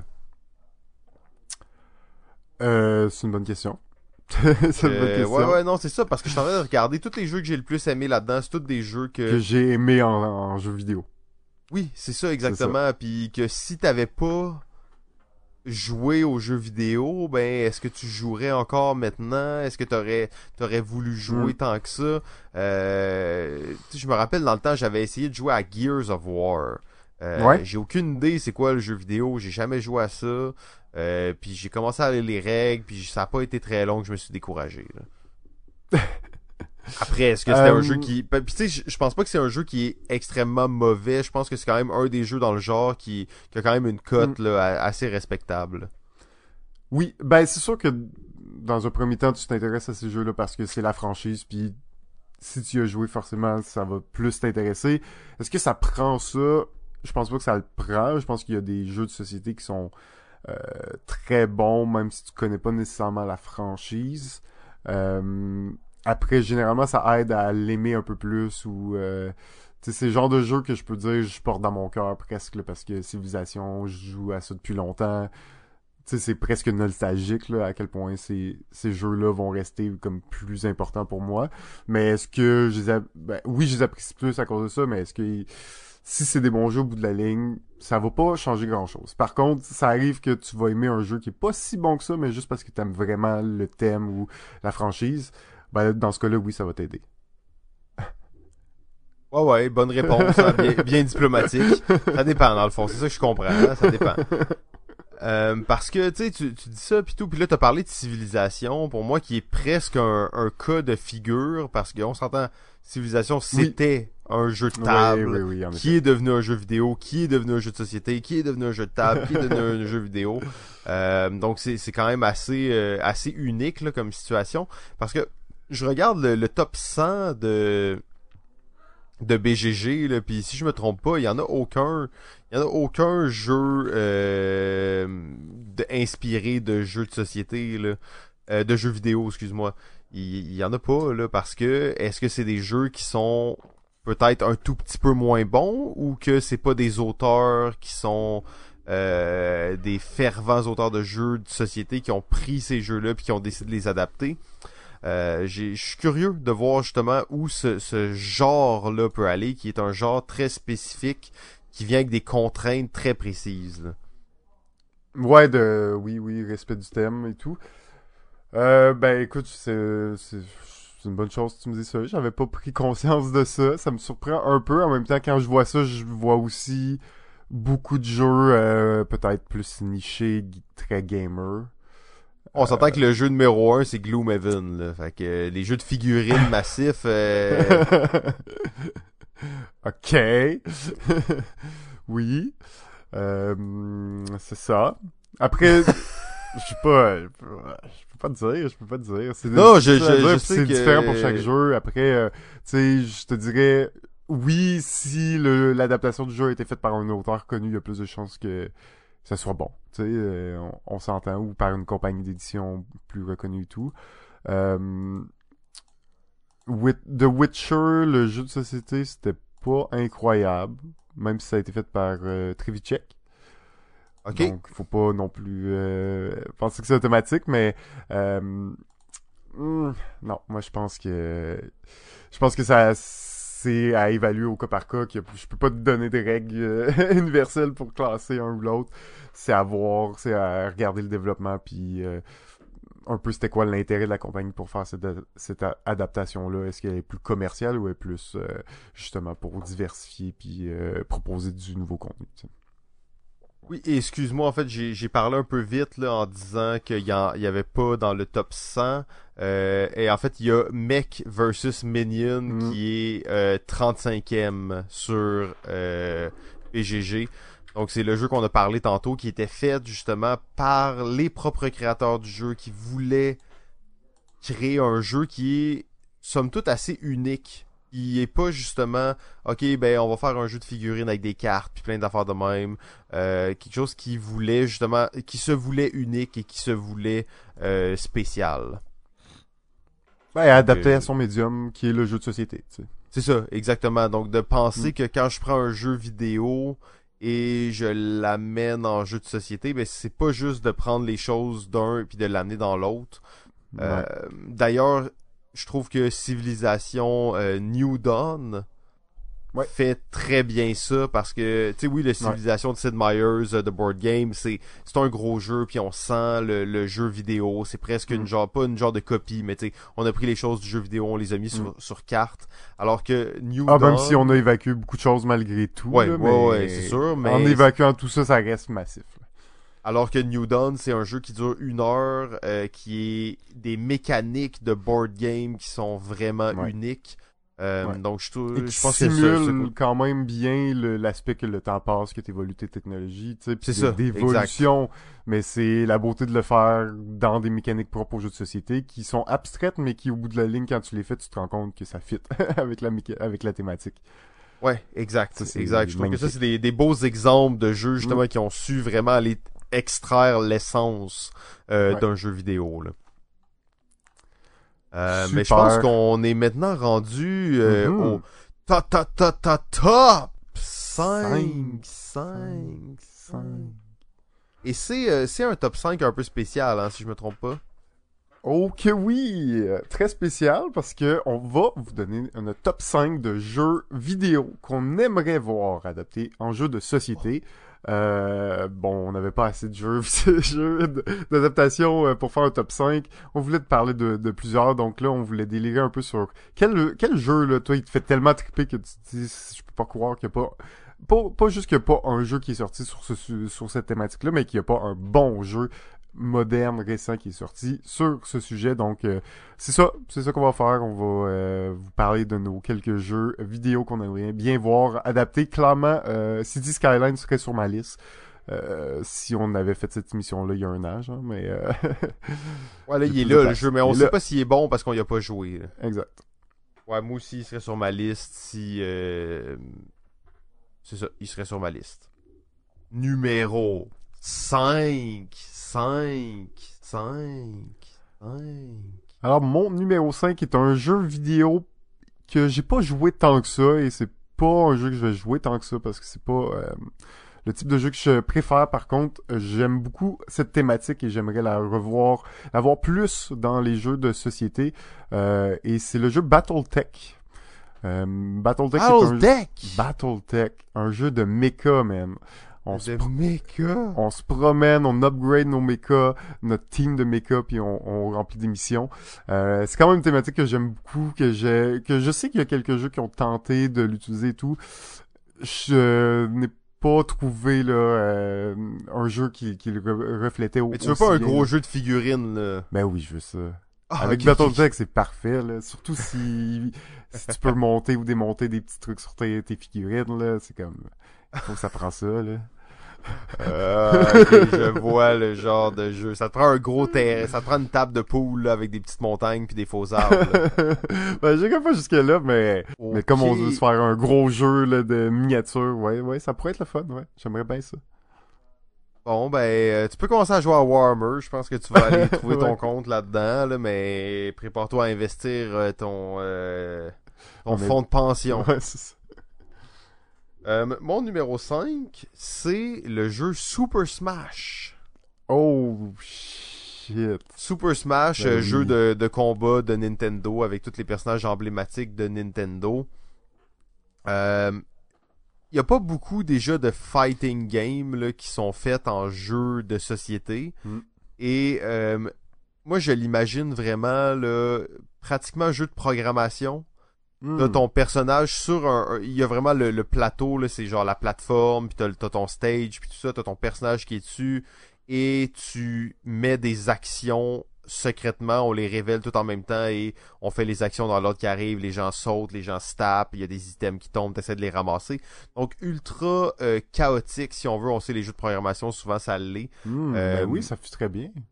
Ouais, c'est ça, je serais, je serais, j'ai souvent réfléchi à ce jeu-là que j'ai jamais joué, mais qui a de l'air le fun, je trouve. Donc, Mm. euh, Super Smash, je pense que ça, ça pourrait fonctionner. Ouais, ben écoute, euh, j'avais de la misère un peu à voir, mais en me disant jeu de programmation, je me dis oui, là on a, on a quelque chose, là, ça peut être, euh, ça peut être très cool. Numéro 4. 4. Mon numéro 4 est du même studio qui a sorti euh, le jeu This War of Mine, qu'on n'avait pas parlé euh, plus tôt, mais qui est aussi une très bonne adaptation. Euh, et c'est le jeu Frostpunk. Oh. Le jeu Frostpunk, c'est un jeu euh, un peu post-apo où euh, on se retrouve au pôle Nord, euh, dans la, la glace. En fait, on est euh, dans une ère glaciaire. La Terre est revenue dans une ère glaciaire et on a euh, un des, une grande chauffe, euh, un grand chauffe-eau, si on veut, au centre de notre ville. Et nous allons construire notre ville, mais vraiment en cercle. Donc, euh, c'est comme un jeu de construction de ville, mais dans lequel on va... toute la ville est... est et dans le fond est entourée par euh, toute la ville doit être euh, à l'entour du point qui réchauffe. Parce qu'évidemment plus tu vas placer tes maisons loin du point central ben plus tes maisons vont être froides ou tu pourras pas activer certains bâtiments à cause de ça. Euh, donc gros jeu euh, quand même de gestion euh, gros jeu de, de oui de, de city building mais je pense que l'essence euh, du jeu c'est un petit peu comme ce qu'on retrouve dans euh, This War of Mine, c'est-à-dire que c'est quand même, malgré tout ça, ça reste un jeu qui est scénarisé et euh, qui offre une expérience euh, émotionnelle, disons, euh, euh, pas si euh, plaisante, là, si on veut, mais qui nous met dans, dans un état un peu émotionnel, un peu difficile, où, où c'est vraiment des, des crises ou des, des, des trucs assez lourds qu'on doit porter. Là, pour ceux qui connaissent This War of Mine, le jeu vidéo, ben, le jeu de société est aussi aussi terrible, aussi euh, déchirant. Donc c'est ça que c'est ça que je vois. Après ça, je sais que l'adaptation, bon, les- un jeu de, construction de ville, je pense pas, même si c'est très le fun dans le jeu, je pense pas que ça va être ça l'essence, mais je le vois vraiment comme euh, ce- cette espèce de jeu où tu vas devoir gérer ta population et gérer les différents événements et scénarios qui arrivent pour euh, réussir à t'en sortir puis à, garder la foi dans ta ville pour que les gens gardent espoir. Oh, ben, ça, ça m'intéresse. Ça m'intéresse. Je voudrais jouer à ce jeu-là. Ouais, c'est cool. Euh, c'est cool. Euh, bon, numéro 4, en fait, c'est euh, le jeu Pokémon. Ah ben là. Euh, Pokémon. En fait, il existe déjà euh, bon le, le, le jeu de cartes euh, collectables de Pokémon, bien Oui. entendu, mais il existe aussi euh, le jeu euh, Master Trainer, Oh là qui là. est un jeu quand même assez emblématique là, de Pokémon, qui est vraiment un gros gros jeu, Gros plateau, plein de tokens. plein de tokens. En fait, en réalité, moi, ce que je veux, c'est le jeu Master Trainer, mais Bon. euh, ben, tu sais, refaite selon les standards de notre époque et pour des joueurs qui ont maintenant 10, 15 années d'expérience dans le jeu. Donc, un genre de, de méga jeu, tu sais, on pourrait aller vers un, j'ai pas joué à Gloomhaven, je suis pas un fan de ce genre de jeu-là, mais j'irais avec ça, un Legacy Pokémon, euh, je pense qu'il y, y a quelque chose à faire, là, à cet endroit-là. Vraiment vivre, là, les aventures, attraper des Pokémon, les faire évoluer, euh, j'ai vraiment, euh, il me semble que ça, ça me rendrait heureux de jouer à ça. Hmm. Ouais, je pense que je l'ai pas mis sur ma liste parce que j'ai de la misère à voir qu'est-ce que ça pourrait être, parce qu'il y a tellement de contenu dans Pokémon aussi. Mais non, mais là, c'est un euh, gros jeu, c'est un sandbox, le deuxième sandbox jeu de table. oui, c'est ça, exact. Mais bon, on s'entend qu'il y a plus de 1000 Pokémon, hein, donc euh, faut falloir non, mais tu fais ça Legacy, faire saison un 1, tu pars from scratch, La red, saison 1, blue, ben oui, Ah ouais. la, la, la cassette Ah ouais. bleue, la cassette rouge, on repart là, on va chercher les fans de jeux qui ont joué à ça quand il y avait 12 ans, puis là maintenant, qui ont 25, 40, 30 ans, qui sont des fans de jeux de société et qui veulent se faire Mm. une aventure épique. Ouais, ouais, ouais, ouais. Je suis bien d'accord. Je suis bien d'accord. Euh, je, je vois pas euh, à quel moment euh, ça va exister, malheureusement. Je, je, crois pas que euh, Pokémon prenne cette direction-là, malheureusement. Comme on peut voir, c'est on reste assez dans un style euh, jeunesse dans la quand on parle de Pokémon. Même si j'aime toujours autant ça, mais euh, j'aimerais ça avoir des trucs plus gamer, plus plus adultes si on veut pour Pokémon moi aussi, mais en jeu de société j'ai vraiment de la misère à le voir. Mais euh, tellement je- défaitiste, JF, t'es tellement défaitiste. non, je suis réaliste. je suis réaliste. Sérieusement, j'ai j'ai de la misère à concevoir que tu sois aussi défaitiste Mais face là- à, à Pokémon. Pokémon. Pokémon. Pokémon Shield et bouclier, on est supposé avoir des zones ouvertes euh, deux fois gros comme les zones de Zelda, puis euh, oublie, ça, là. C'est le même C'est jeu. pas- ah même ouais. Ah, ok, ok. non, bon, mais on- c'est excellent, mais il n'y a pas d'innovation dans les jeux Pokémon. Faut pas t'attendre à beaucoup ça. C'est- Ça a jamais été leur force, puis ça... ils n'ont pas l'air de prendre cette direction-là. Bon, ben, en attendant, pour les fans, rabattez-vous sur les Poké Games. D'ailleurs, il y a un épisode qui devrait sortir là, euh, avant la fin de l'année de Poké Game. yes. Numéro 3. 3. 3. 3. Mon numéro 3 est un jeu euh, de roguelike qu'on appelle, et c'est le jeu FTL, Faster Than Light.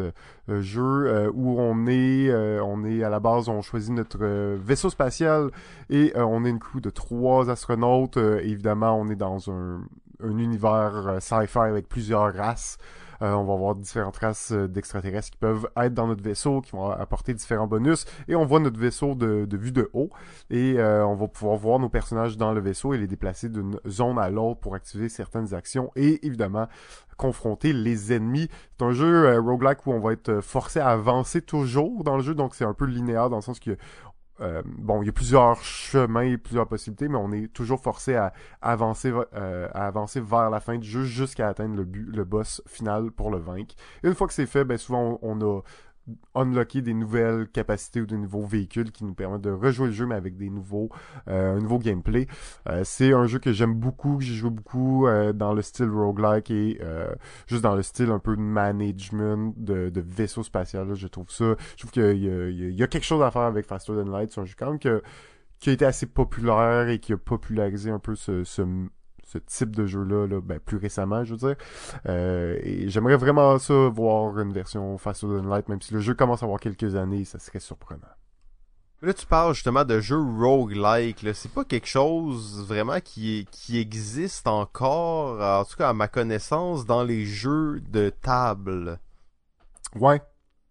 Ouais. Euh, alors que dans le fond, pratiquement tous les jeux de table, c'est des roguelike parce qu'on recommence toujours la même chose tout le temps. Mais il n'y a pas l'aspect, si on veut, de transférer des choses d'une partie à l'autre qui fait qu'on on refait la même chose mais en étant meilleur, donc on va se rendre plus loin. Euh, je serais curieux de voir ça en, en jeu de table, justement, comment ça pourrait se traduire. Ouais, Euh, je veux. J'étais d'accord avec toi avant d'avoir une discussion parce que euh, on m'a mieux défini c'était quoi, mettons, qu'est-ce qui définissait le roguelike. Et euh, en réalité, le roguelike c'est défini par le permadeath et euh, par euh, la génération automatique, euh, le, la génération aléatoire de, de, de terrain.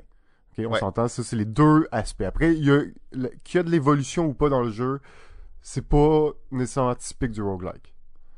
Donc les deux aspects principaux, c'est euh, le permadeath. Donc une fois que t'as perdu, t'as perdu, tu recommences de, de zéro. Fait que du player elimination, là, tu veux dire? Ouais. Et euh, le fait que ça se, se régénère automatiquement, donc euh, c'est pas euh, level designé que ton premier tableau il a pas été designé, mais par Ouais, donc ta carte est aléatoire, qui est aléatoire et procédurale, en fait. qui est procédural. Et voilà. Euh, et donc, quand on comprend ça, on se dit, ben en fait, le solitaire, c'est un jeu roguelike. Hmm. C'est triste, hein? C'est, euh, on, on- je pense que je vais en reparler de ça parce que ça, c'est, pertinent. J'ai été assez choqué de me rendre compte de ça. Mais comme tu dis, euh, fais-moi la parenthèse, mais en effet, le style, si on veut roguelike ou du, moins l'expérience qu'on connaît roguelike du jeu euh, vidéo, il y a pas de, de t'as raison, il y a pas de translation vraiment telle quelle. Il y a pas de, de jeu en jeu en jeu de société. Tu dis ah ça c'est comme un roguelike en, en jeu vidéo. Il y en a pas beaucoup. Euh, je pense que c'est un style qui va arriver un jour en jeu de société. Je sais juste pas comment et euh, je sais pas quel jeu va, va percer ça là, un jour. Ouais, exact. C'est euh, ben c'est bon. C'est ça, ça m'intéresse de voir aussi ce jeu-là. Euh, j'ai pas joué beaucoup à and Light, mais j'ai joué à beaucoup de roguelike. Puis c'est un, un type de jeu qui est vraiment intéressant Ouais, justement sur. euh, mais en plus c'est des jeux aussi, je trouve, qui sont vraiment solo. Ouais. Les jeux solo, c'est une tendance dans les jeux de table euh, qui est de plus en plus présente. Donc Mm. peut-être que ça, ça pourrait coïncider là, à quelque chose entre les deux. Ouais. Euh, de mon côté, mon numéro 3, c'est le fameux jeu Sim City. Euh, donc on parlait justement de City Skyline qui aurait pu être dans mon top mais maintenant qui existe en jeu. Euh, je vais mettre Sim City qui est pour moi l'emblème de tous les jeux euh, de construction de ville. Et d'ailleurs, il existe un jeu déjà de Sim City euh, de cartes. C'est un jeu 1994, cartes à collectionner. Euh, le jeu est horrible en fait, c'est des photos sur les cartes, c'est des photos euh, de gens, tu sais mettons t'as la la City Council, c'est genre une fille là, elle a les cheveux noirs, des lunettes. genre. Le City Member, Council Member, c'est un dude en suit qui a un téléphone cellulaire d'à peu près euh, 40 cm de long dans, dans les 80. mains. Ouais, exact. Euh, j'ai aucune idée comment ça se joue ce jeu-là, mais j'ai euh, j'ai genre 5 decks chez nous de SimCity. Quoi? Ouais, ouais, ouais, genre, genre, j'avais pogné ça dans un échange à un certain moment. Euh, donc ça a l'air quand même assez cool, mais ça c'est vraiment compliqué. J'ai essayé de lire plusieurs fois les règles et c'était difficile à comprendre. C'est pas exactement comme ça que j'imagine le jeu de Non, SimCity. j'imagine. Par contre, euh, ce qu'on n'a pas vu souvent, et tu sais, on dit souvent les jeux de ville, euh, on en veut, on en veut un bon, on en veut quelque chose, mais celui-là, il y a, il y a quelque chose que même les jeux les plus modernes n'utilisent pas, c'est des cartes pratiquement et des cartes avec plein de sortes de bâtiments dessus, plein de sortes d'effets, plein d'affaires. Donc, vraiment, tu te construis ton deck de ville euh, et ça, je trouve que c'est un aspect intéressant. Mm. là. D'ailleurs, euh, ils ont une extension qui s'appelle World Trade Center euh, pour le jeu original. là. Donc, euh, en tout cas, je sais pas trop qu'est-ce qui, euh, qu'est-ce qui se passe avec ça. Mais bon, SimCity, j'ai- j'aimerais bien voir là, une vraie mouture de SimCity, quoique j'ai très hâte d'essayer City Skyline. Mm. Numéro 2. 2. 2. Alors, mon numéro 2, qui est aussi ton numéro 2 et notre seul Oh! Euh, jeu en commun, et c'est euh, le old school jeu Roller Coaster Tycoon. Roller Coaster Tycoon! Oui! Donc, quand on parle de jeux de construction de ville, euh, on, on est aussi pas capable de prendre des jeux de construction de parcs d'attractions. Ça Et marche. ça, selon moi, là, c'est la thématique la plus galvaudée dans le monde du jeu de table. C'est pas comme s'il en existait pas des jeux de parcs d'attractions. Mm. Sont toutes terribles. Sont Mm. toutes terribles. Pourquoi? Pourquoi ils font ça? Je le sais pas. D'ailleurs, un jeu de Roller Coaster Tycoon sorti en 2002, euh, qui a l'air de faire partie du lot des autres jeux que tu parlais. Donc, euh, donc on est dû pour une, euh, une nouvelle, euh, une nouvelle version, je pense. Euh, c'est un jeu, c'est juste l'attrait, la, thématique du parc d'attractions est tellement le fun. Il faut arrêter de penser que c'est juste les gamins et faire des jeux pour enfants là. Il faut des roll and move, des trucs comme ça. J'en avais quand j'étais enfant en plus des jeux de parc d'attractions, mais c'était tout terrible. D'ailleurs, Monopoly Junior, c'est un jeu sur les parcs d'attractions. Ah oui? Ouais, c'est, ça se passe dans un parc d'attractions. T'achètes des manèges. Euh, Nice. Euh, non, non, c'était pas bon. Mais euh, non, ça c'est que Roller Coaster Tycoon, ça reste à ce jour un des jeux de gestion les plus euh, les plus complexes et les plus poussés qu'il y a eu. Euh, tellement de possibilités jusqu'à choisir combien de glace tu veux mettre dans ta limonade. Et euh, d'un autre côté, tu vas construire des montagnes russes from scratch. Euh, après ça, tu vas décider toute la marchandise que tu vas vendre. Tu vas setter le prix de tes billets, construire toutes les attractions aussi. c'est un jeu vraiment très très très bon. Fait que j'ai l'impression que ça ça prendrait un jeu de table très massif là, pour traduire toute la complexité de ça, mais j'aimerais vraiment ça. Ouais, ben numéro 2, hein. Donc euh... ouais, ben, ça, dans... comme tu dis, il y en a beaucoup, mais en même temps, moi j'étais prêt à dire il y en a pas. Parce que justement, il y en a j'en vois pas des, des, des excellents passés, là. Donc euh, oui, il y en a beaucoup, mais en même temps, non, il y en a pas assez. Il y en a pas assez des bons, il faut en faire plus. Puis en plus, moi, les, les thèmes de parc d'attractions, c'est pratiquement des auto-buy pour moi. Donc, c'est des achats automatiques. Euh, et en fait, là, j'ai dû mettre un frein là-dessus parce que c'était d'une déception euh, monstre. À chaque fois, j'étais plus déçu que la fois d'avant. Euh, donc, pour calmer mes envies, je vais juste faire une petite parenthèse sur un jeu qui s'appelle Open RCT 2. Open Roller Coaster Tycoon 2.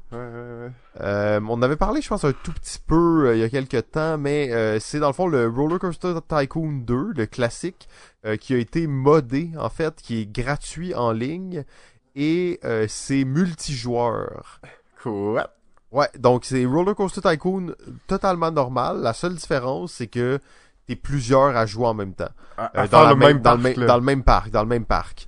Euh, et c'est vraiment cool en fait parce que ça crée des situations là, tu. OK, moi je m'occupe de gérer les, les gars qui rabassent la scrap à terre puis je fais tout bien ça alors que l'autre personne est en charge de construire une immense montagne russe dilapide le budget, on n'a plus d'argent. Euh, donc ça, ça crée vraiment des situations, là, puis ça permet de faire des, des parcs euh, assez éclatés. Là. là, tu joues avec n'importe qui, il y a des serveurs, il y a des games, ou c'est euh, comment... Il y, a des games open, des parties ouvertes où n'importe qui peut joindre dedans. Et il y a des parties privées, en fait, où tu joues avec seulement les gens que tu veux.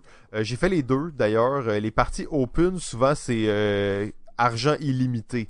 Donc euh, ça c'est un peu plus euh, frénétique, les gens font ces montagnes russes de fou là, puis c'est ça c'est vraiment excitant pour ça. Mais euh, on a joué beaucoup aussi entre amis les modes campagne, donc les, les scénarios. et donc les défis, là, il faut que ton parc ait tant de visiteurs à tel moment, il faut que tu aies généré tant d'argent. Donc on faisait ça en groupe, puis c'était vraiment cool en fait, même si c'est un peu chaotique. ah, très cool. Numéro Uno. Mon numéro 1 est un jeu un peu méta, mais euh, qui serait encore plus méta si on l'adapterait. Et c'est le jeu Game Dev Tycoon. Game, Dev, Tycoon. Un jeu où on fait des jeux vidéo. Euh, j'aime Est-ce que dans, ta version, est-ce qu'on ferait des jeux de société? Ben, c'est ça l'affaire. C'est ce que j'allais dire. Ben oui, on peut faire une version. J'aimerais ça voir une version de Game Dev Tycoon. Ça reste très excitant, euh, créer des jeux vidéo, donc tous les aspects, toutes les étapes de production, engager euh, c'est son personnel, puis euh, donc essayer de, de, faire les meilleurs jeux et tout. Très le fun. Après, ben, tant qu'à l'adapter en jeu société, adaptons le thème, puis appelons ça Board Game Dev Tycoon. Oh, oh, oh. Donc euh, moi c'est un peu oui c'est un jeu que j'aime beaucoup c'est une thématique que j'aime beaucoup j'étais un peu triste d'apprendre que finalement prêt à porter n'allait pas changer de thème pour euh, une thématique plus euh, création de ah, jeux vidéo. C'était la rumeur, mais finalement ils sont revenus avec Prêt à porter troisième édition. Puis c'est bien euh, correct, elle est super belle, puis je suis bien content, c'est une belle thématique aussi, mais je suis un peu déçu de pas avoir eu ce jeu finalement de où on est justement dans la peau d'une compagnie de jeux vidéo, on crée ces jeux vidéo là, donc j'aimerais bien ça voir cette adaptation là et encore plus si on l'adapte à notre média pour en faire un vrai jeu méta, faire un board game dev tycoon. Mon numéro 1, en fait, je peux pas croire que ça existe pas encore en jeu de société. En fait, je dis ça existe pas, ça existe. Il y a une version euh, qui est sortie en 2012 et ensuite il y a une version de card game qui est sortie en 2014. Euh, c'est le jeu, bien entendu, Heroes of Might and Magic. Euh, pour moi, en fait, c'est un jeu de table sur ordinateur à la base. Donc, euh, je comprends pas pourquoi ce jeu-là n'existe pas encore en jeu de table. Oui, massif, oui, jeu de campagne probablement et tout ça, mais euh, c'est parfait pour en faire un jeu de table. En fait, c'est un jeu de table sur ordinateur. Euh, déjà au départ, souvent dans les jeux vidéo, qu'est-ce qu'on va une grosse différence entre les jeux vidéo et les jeux de, table, c'est tout le côté machine. Dans le sens que l'ordinateur fait plein de calculs pour toi qui sont cachés derrière, va gérer souvent le hasard, va gérer le nombre de dégâts que tu reçus, va gérer plein de choses qu'on voit pas passer. Alors que les jeux de table, c'est comme si on avait ouvert le, squelette puis on voit tout l'intérieur. Mm. Mais Heroes of Might and Magic, c'est un jeu dans lequel le, squelette est visible. Il n'y a pas de, de, choses qui sont comme cachées derrière euh, le, le, code. Il n'y a pas de, de, de, de, de fonctions secrètes qui te cachent comment le jeu fonctionne tout est dévoilé, euh, tout est visible.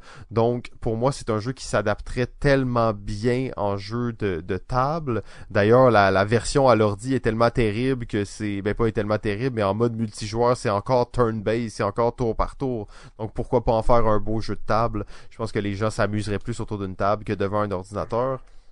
En tour par euh, tour, surtout, c'est terrible. Ben, en tour par tour, c'est tellement long, tu sais. Fait qu'Heroes, c'est son, son plus grand défaut en tant que jeu euh, de jeu vidéo, mais c'est sa force euh, qui pourrait en faire un excellent jeu de table. Il mm. y en a un, en plus, ça, je regarde la version de 2012, puis tu sais, tout, est là, hein, tout est là. ça a l'air massif, mais elle est, elle est pas belle. C'est ça, les cartes sont pas belles. Euh, et je suis sûr que c'est un jeu vraiment trop compliqué, euh, vraiment interminable, euh, qui qui doit pas être excellent. par contre, j'aimerais vraiment voir une, une, nouvelle version de mm. ce jeu-là. Je vois énormément de versions mobiles qui sortent et elles sont toutes aussi terribles les unes que les autres. Je pense qu'on est dû pour une bonne version jeu de table. Ouais, ouais, ouais. Bon choix. En effet. Oh ben JF, ça, ça met fin à cet épisode. C'est un sujet quand même euh, plus plus dense que je pensais. L'adaptation de, de, jeux vidéo, on aurait pu en parler encore plus longtemps. Les mm-hmm. défis d'adapter un jeu. Euh, justement, on a glissé quelques petits mots à la fin sur les différences entre les jeux vidéo et les jeux de table. Euh, je pense qu'il y, y, a matière à, à pousser cette réflexion-là encore plus loin. Là. Ouais, absolument. Puis, ben, je pense qu'il y a aussi une grande possibilité pour les designers de pousser l'adaptation encore plus loin. Puis il y a, comme on, va avoir de plus en plus d'intérêt à adapter des jeux, ben, j'espère qu'on va voir pas plus de jeux adaptés, mais plus de jeux qui sont bien adaptés au niveau des mécaniques, qui sont bons aussi en jeu de société, euh, pas juste pour euh, avoir un jeu qui se vend parce qu'il y a une licence. Euh, donc, donc j'espère que cette industrie va comprendre aussi que c'est important d'engager les des bonnes personnes, les gens compétents dans l'industrie du jeu pour faire des bonnes adaptations de leurs jeux et que c'est plus payant à long terme que d'avoir des jeux qui euh, ne, ne t'offrent pas très longtemps euh, donc euh, et qui plaît juste au public cible. Donc c'est un grand défi en effet et je suis bien bien hâte de voir si certains de nos jeux qu'on a ben pas qu'on a prédit mais qu'on aimerait voir vont un jour voir le jour sur les tablettes. Oui, effectivement. Ben, euh, sur ce, on en profite toujours comme à l'habitude hein, à la fin de nos épisodes. Euh, vous voulez euh, être commanditaire de Balado Ludique, c'est le moment parfait où on parlerait de vous pendant combien de temps? Combien de temps, Jeff? On a dit qu'on parlait de nos commanditaires? Deux minutes. Deux minutes. Cinq minutes. Trois minutes. En fait, je pensais que c'était comme 8 heures, mais ok, ouais, donc euh, ça va ça va dépendre, ça va dépendre justement de, combien vous payez. Euh, on s'est fait demander notre grille tarifaire pour la première fois cette semaine. On n'en avait pas, bien entendu. on n'était pas prêt à ça. on n'était pas prêt, on n'était pas prêt. Fait que, non, c'est ça, exactement. Donc on va, on va travailler là-dessus, ceux qui sont intéressés par ça. Sinon, ben comme vous avez vu, on fait maintenant des, euh, des reviews. Euh, donc si vous avez des jeux qui s'en vont sur Kickstarter ou qui euh, s'en vont pas sur Kickstarter, en fait, on est intéressé de faire des reviews de ça les plus honnêtes possibles. Vous saurez une chose, si vous avez entendu sur Balado Ludique que c'était bon, ben c'était bon. Sinon on l'aurait trashé. En tout cas, sinon on l'aurait trashé. Sinon on l'aurait trashé. Ben, en tout cas, tout le monde l'aurait trashé. J'ai entendu dire peut-être que j'étais plus sévère, mais en même temps, c'est juste parce que moi, je dis mon opinion. Euh, c'est la seule différence. En fait, je suis pas plus sévère. Il y a des jeux que j'adore, il y a des jeux que j'aime pas. Euh, c'est ça, la vie. euh, ben là-dessus, JF, je pense que ça fait le tour de l'épisode. On a encore plein de choses qui nous attendent pour le reste de la saison. On est qu'à la moitié, mais euh, la deuxième moitié, si vous vous dites que la première moitié était expérimentale, vous allez voir que la deuxième moitié, c'est quelque chose de très expérimental. Donc, euh, ben, sur ce, JF, je te souhaite une excellente journée. À toi aussi. euh, ben, on se revoit la semaine prochaine. Yes, à bientôt. Ciao. Bye.